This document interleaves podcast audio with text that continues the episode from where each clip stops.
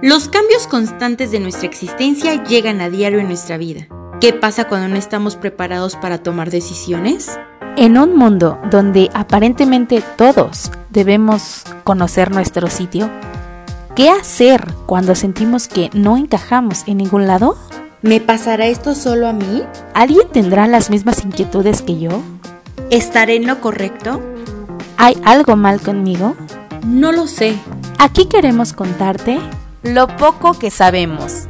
Un espacio donde estar mal está bien.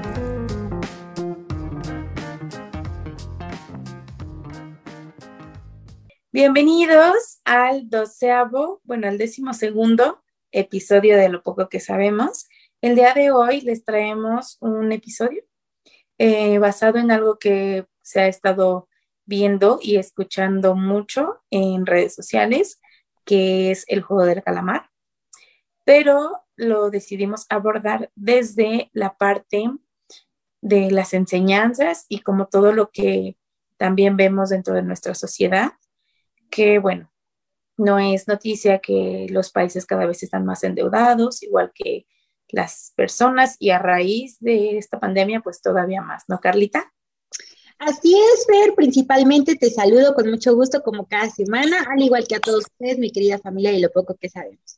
Como bien dijo Fer en, hace unos segundos, hace unos minutitos, les hablaremos sobre este tema que pues realmente alarma a, pues a toda a todo el mundo hasta cierto punto, como lo comentó Fer, por el tema de pandemia y sobre la cuestión de cómo toda la gente ahorita o la mayoría de la gente, de las personas, estamos o están endeudadas con algunos, pues, bancos o algunas em, tiendas departamentales, ¿verdad?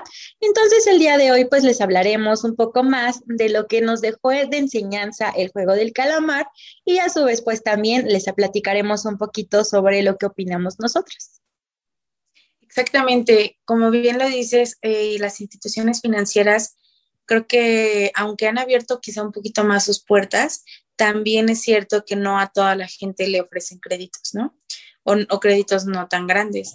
Las tiendas departamentales es un poquito más fácil que de repente te lleguen a ofrecer, pero también hay ahora, en, yo creo que no es algo nuevo, sino más bien es algo que cada vez es más frecuente, los préstamos gota a gota, que son los famosísimos colombianos que ya están en motocicletas en las colonias, que le ofrecen principalmente a los comerciantes y a las personas que no pueden obtener un préstamo tan fácil de bancos.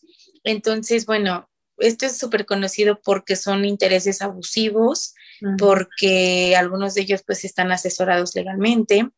Entonces, pues prácticamente atan de pies y manos a los comerciantes y a la gente porque en lugar de a lo mejor sí les prestan el dinero para salir de una deuda, pero de una deuda que se duplica o se triplica o incluso hasta crece cuatro o cinco veces más de lo que en realidad era en un principio. Y esto lo podemos ver durante la serie, ¿no? Cuánta gente que va a participar el juego no tiene deudas precisamente por esto, por eh, deberle a gente que no tenía que pedirle prestadas, porque pues al final si no tienes con qué pagar, eh, secuestran a alguien de tu familia o te pegan o saquean tus negocios. Entonces, creo que una de las primeras enseñanzas es que a veces por querer sacar dinero fácil, escogemos la peor de las salidas y no pensamos en las consecuencias que este tipo de préstamos pueden traer a nuestra vida y que no nada más nos ponen en riesgo de manera financiera, sino también de manera personal y a nuestra familia, que creo que quizás son quienes menos la deben y la terminan padeciendo. Sí, realmente eh, lo que comentas de los colombianos sí es muy, muy, pues últimamente de unos tres años para acá, o si no es que un poquito menos, pues sí se, dio esta parte de que pues iban a los comercios, les cobraban las famosas cuotas o los famosos eh, usos de suelo, de piso o algo así se les llama. Y pues si no les pagaban, pues inclusive hasta los mataban dentro de los mercados, de los tianguis, ¿no? Entonces yo creo que es una parte que, pues sí, que cabe destacar. Pero también otra, otra cuestión, em, eh, pues que la gente recurre es por, como bien lo dijiste también en, hace un momento, las instituciones financieras no dan el préstamo que a lo mejor las personas necesitan para solventar un poco sus necesidades o simplemente para comer porque hay veces que no lo necesitan para otra cosa, sino nada más para comer. Y pues al ver que no les dan una respuesta, pues ya saben que hay además de los colombianos, hay algunas instituciones, o mm, no sé cómo decirlo, eh, en donde otorgan préstamos desde 5 mil, 4 mil, 3 mil pesos, 10 mil pesos, ¿no? Entonces lo que la gente dice, ay, me lo van a prestar nada más sin aval, sin nada, o sea, me voy a ir rápido a, a sacarlo porque pues yo lo necesito, ¿no? Pero pues desgraciadamente no se dan cuenta o no tienen una cultura o un conocimiento acerca también de, eh, pues de lo que esto implica, ¿no? Que te pueden lavar el coco bien bonito de decir, ay, no, sí, te lo voy a prestar, ¿cuánto necesitas? ¿10, 20 mil? Ay, sí, está bien. A lo mejor se los prestan, pero cuando firman el contrato para poder solicitar este préstamo, en las letras súper, súper chiquititas les viene, te van a cobrar el, no sé, 5, 10, 15% de lo que se te hace, lo que se te hace de préstamo, ¿no? Entonces, en lugar de beneficiar ese préstamo, los termina perjudicando a la larga, como bien lo comentaste también, y lo peor es que, pues sí, arrebatan eh, muchas cosas en temas de salud, porque pues ya están preocupados, les empieza a dar la depresión, les empieza a dar toda esta parte. Y este, y bueno, la verdad es que es, es, un tema complicado, es un tema complicado y sobre todo porque no tenemos todavía esa cultura de, em, pues de, de, finanzas, ¿no? Ese es, un, ese es un tema muy importante. Creo que de eso tendremos que hablar también en un episodio de la falta de educación financiera que hay.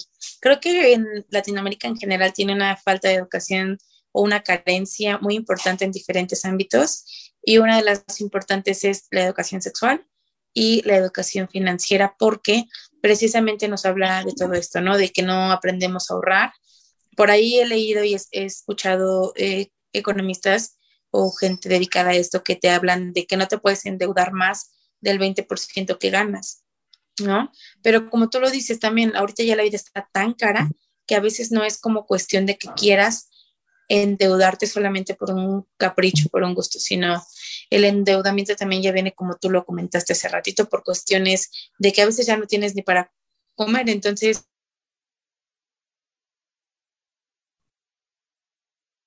una institución o alguna, ni siquiera a veces institución, alguna persona que te preste a créditos o réditos muy altos para poder solventar ese, ese gasto.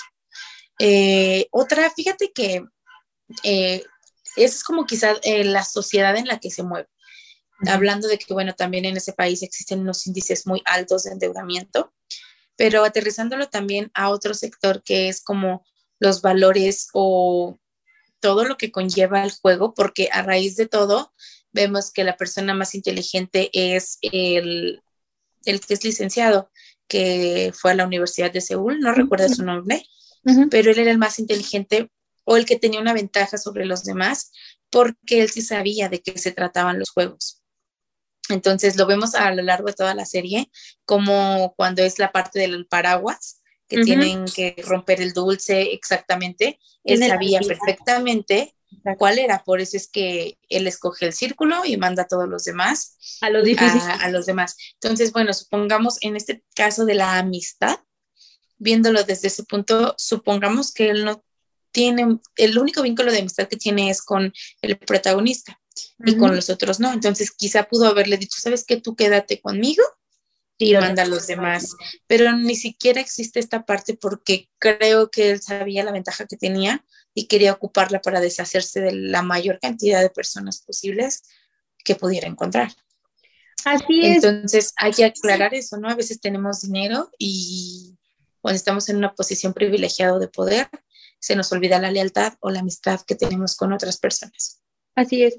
La avaricia es uno de los peores pecados que puede existir en el mundo, en la vida, sean religiosos o no sean religiosos. Yo creo que es uno de los pecados más, eh, más feos, ¿no? ¿Por qué? Porque cuando hay dinero, ahora sí que como dicen vulgarmente, ¿no? Con dinero ¿no?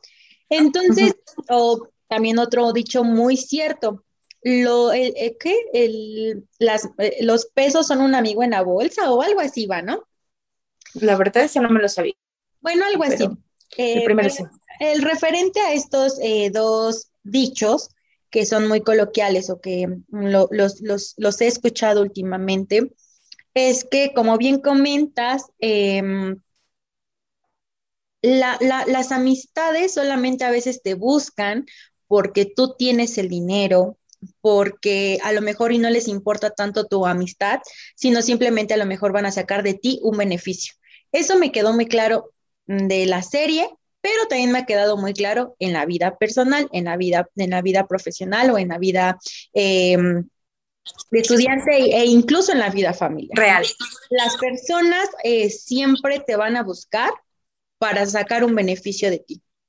Eh, hay muchas personas que sí dicen, sí eres mi amiga porque me caes bien, porque me llevo bien contigo, porque te quiero, porque esto y aquello, ¿no?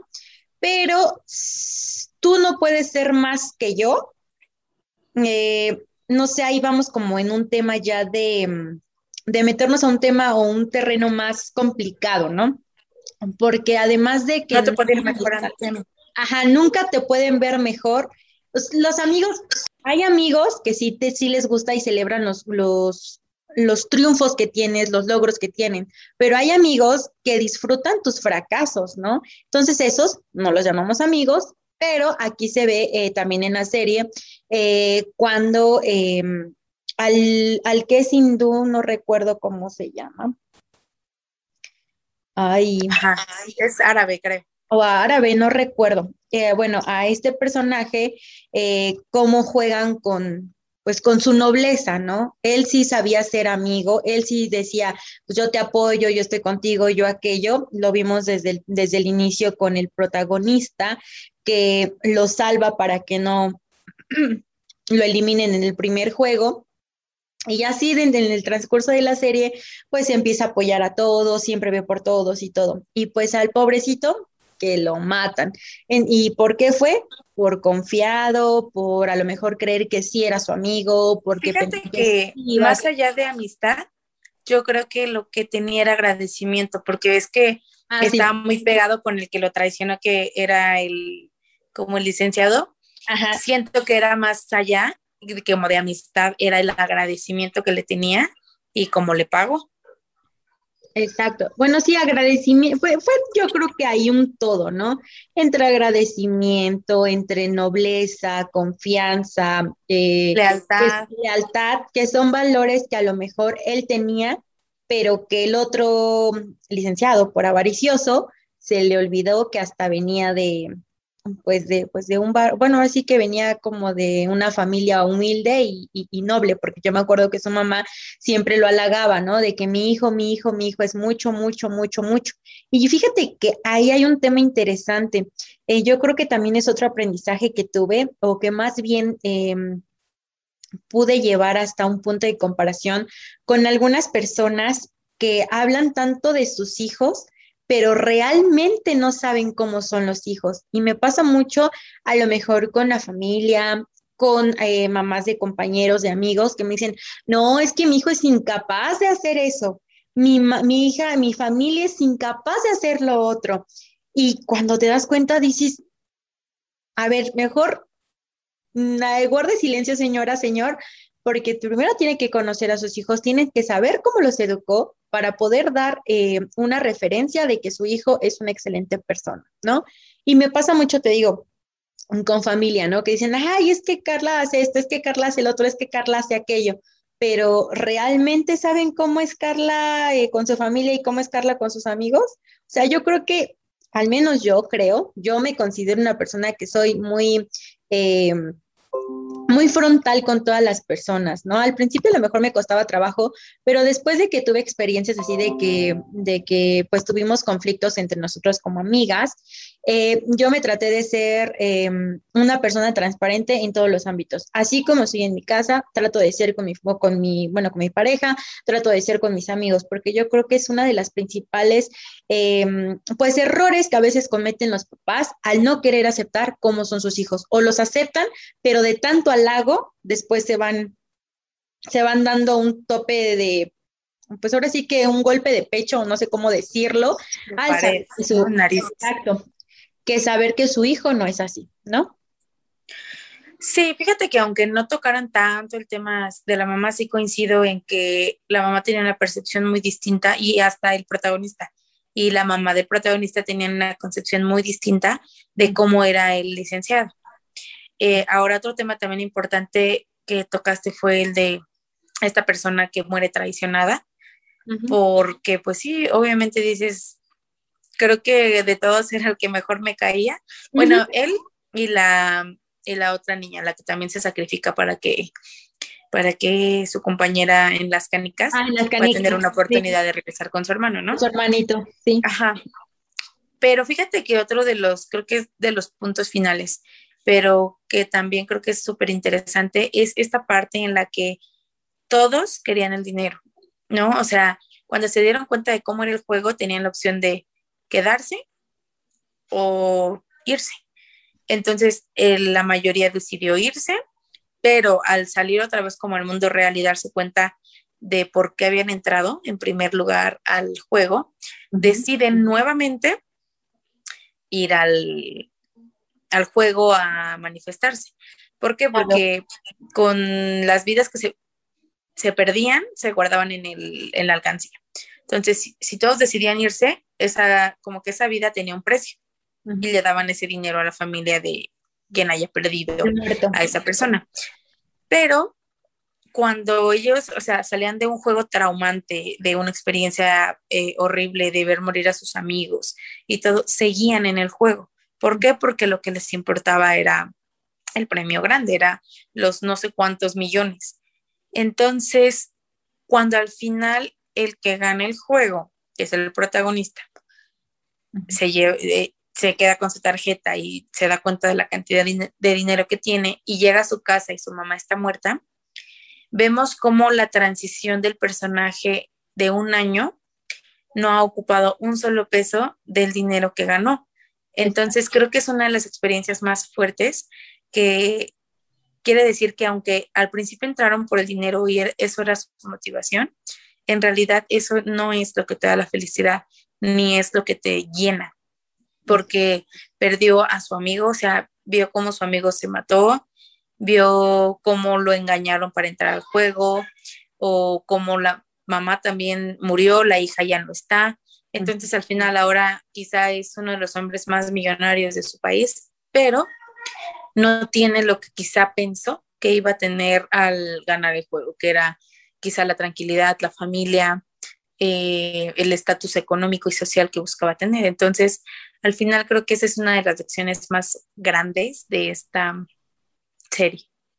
Sí, sin duda. Y yo creo que dentro de la serie, bueno, eh, ese punto que tú comentas, eh, ya viéndolo desde la vida pues normal, la vida cotidiana, yo creo que es muchas ocasiones lo que le pasa a, a las personas que son millonarias o que son ricas, ¿no? que a pesar de que pueden tener todo el dinero del mundo, que a pesar de que pueden estar viajando, comprándose ropa, eh, teniendo a lo mejor alimentos eh, al día, pescado, mariscos, hay millones de cosas que pueden comer, o más bien miles de cosas que se pueden comprar con sus millones, pero no son felices, no son felices porque sabemos que esa gente nunca encuentra amigos verdaderos o así, por así decirlo, porque pues sabemos que siempre van detrás del dinero, ¿no? Y yo creo que es, una, es, es un tema muy cierto. Yo creo que mm, me ha pasado, no es que yo tenga dinero, ¿no? No, no, no, sino yo he tenido, este, más bien con compañeros, amigos y algunas anécdotas que me han platicado de, pues, personas que tienen las, las posibilidades económicas, pues, altas, ¿no? y me han dicho, no, es que la verdad eres, bueno, la verdad es que me siento halagada a la vez, ¿no? La verdad es que eres una de las pocas personas que nos quieren por nuestro dinero. Dice, porque tenemos amigos que iban conmigo en la escuela, ¿no? Y pues resultaron ser, pues nada más de los que invitan, como digamos, vulgarmente la peda o del que busca solamente pues sacar algún beneficio de ese dinero o de nosotros, ¿no? A lo mejor no del dinero, pero de nosotros por a lo mejor tener influencias con algunas personas pues pues con altos mandos en algunas instituciones de, de gobierno y lo que tú quieras, ¿no?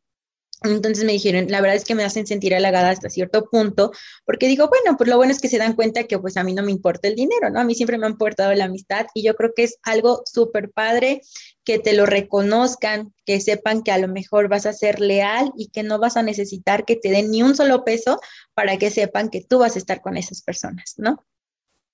Claro que sí, también no sabemos lo que pierden o lo que no tienen por tener, en este caso, dinero, ¿no? Creo que, eh, creo que a veces es bien dicho y a veces no tanto, que no se puede tener todo en la vida, ¿no? Pero sí me ha tocado, como tú dices, llegar a saber de gente que tiene mucho dinero y, no sé, no tiene amigos o no tiene a lo mejor una buena relación con su familia o no tiene salud o están muy solos, aunque tengan mucha gente a su alrededor. Y al final, pues creo que esa es una de las más grandes lecciones, o al menos yo así lo tomé de esta serie, que fue que el dinero podrá ser ganado de la forma que sea, de la peor manera como lo vimos en la serie, pero al final a la gente, pues con el paso del tiempo, a los jugadores se les fue olvidando el verdadero peso de la vida y más bien lo monetizaba. Entre más personas muertas, más dinero ganado, cuando al principio todos se horrorizaron por eh, la muerte de la gente, ¿no? Y bueno, ah, creo que esta, yo me quedo con esa conclusión de que siempre, yo siempre he dicho que el dinero, em, el dinero fácil no existe, que siempre, o sea, no es como que tengas que matar literalmente para poder tener dinero, pero sí debe de haber como esta parte de quizá un poco de sacrificio, de esfuerzo por obtener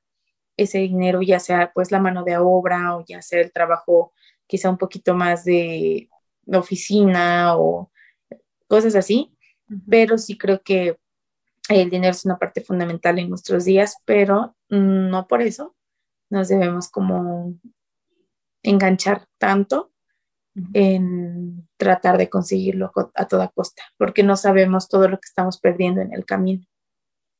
Así es, realmente, como tú comentas, es, algo esencial ya el dinero pues, para, poder vivir, incluso para comprar la canasta básica, para poder eh, sobrevivir o para estar bien, ¿no? Pero si no lo es todo. Eh, yo creo que lo principal en esta vida también es eh, la salud, el estar bien, el tener familia, el tener amigos, amigos y familia que te quieran por lo que realmente eres, no porque tengas millones y millones y millones de pesos, ¿no?